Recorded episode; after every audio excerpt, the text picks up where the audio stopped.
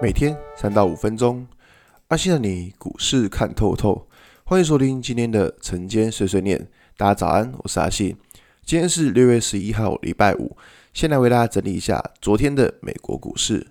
道琼指数上涨十九点，涨幅零点零六个百分点。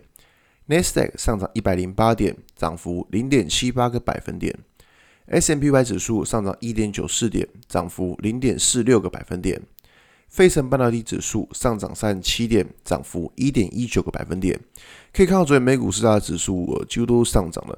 那上涨的原因主要是在于说，昨天虽然公布了就是 CPI 的数据，就呃我们想那个通膨的数据，我们知道这如果数据太好，那大家会觉得说，哎呦，那联总会是不是抽资金？但是呢，市场认为这个通膨数据就只是一个短期的现象，所以说他大家不会太过于担心。我的妈呀，上涨下跌都你们在讲，反正呢，昨天就是大家觉得说这个通膨虽然上涨，但它只是个暂时的现象，所以市场对于这件事情就没有太在意。那加加上昨天欧洲央行他也表派摆明了，就是说目前的情况，他他们还是会继续的，就是从。呃，用宽松的货币政策，所以说呢，你看到就是美国现在在印钞票，欧洲央行的利率决策会议上面，它也决定是那种宽松的货币政策，这也造成昨天你可以看到昨天美股是大涨的。那我们这样讲，就是说，其实以现在情况来说啦，如果说你真的呃要。跟着这些就是欧洲央行啊，然后美国联准会这边跑来跑去，你应该疯掉，你知道吗？因为他们现在也是也是一个这样墙头草，知道吧？所以一直摆来摆去，摆来摆去的。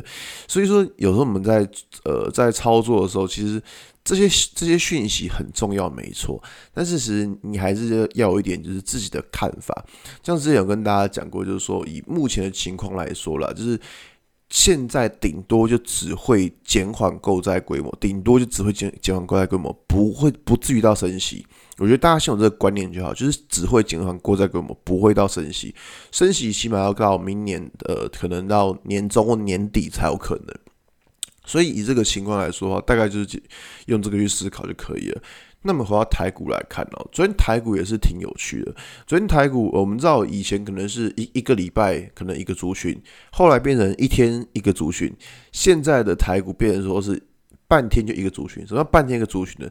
可能早上电子股，然后中午过后就变传产，或者早上传产股，中午过后变电子股，就是一天是可能可能换两个族群的。所以说这种情况，你早上看哎电子股很强，你跑去追。结果就追在一个比较高的位置。那假如说你看到，诶，早上是传染股很强，你跑去追，然后结果后后来传染股涨上去之后就杀下来了，就变成说你又又是追在一个比较高的位置。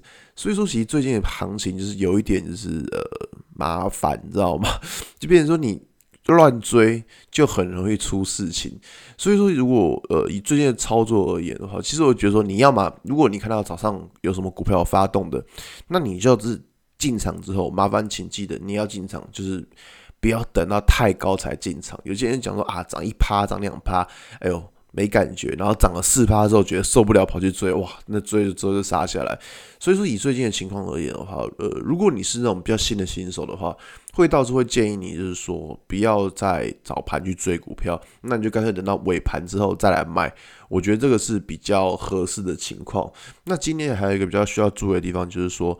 在下礼拜，因为下礼拜是呃礼拜一端午节，所以说只会有四个交易日。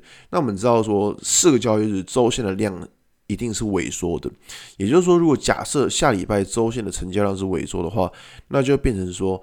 如果假设周线量萎缩，那股价的波动性可能就要降低，所以我觉得这是如果你是今天要选股买股票的话，我觉得是会比较需要注意的现象，就是以就是周线的，就是以这礼拜的周线量不要放太大，我觉得这样子还比较好一点，好吧？那今天节目就到这边，如果你喜欢今天内容，记得按下追踪关注我。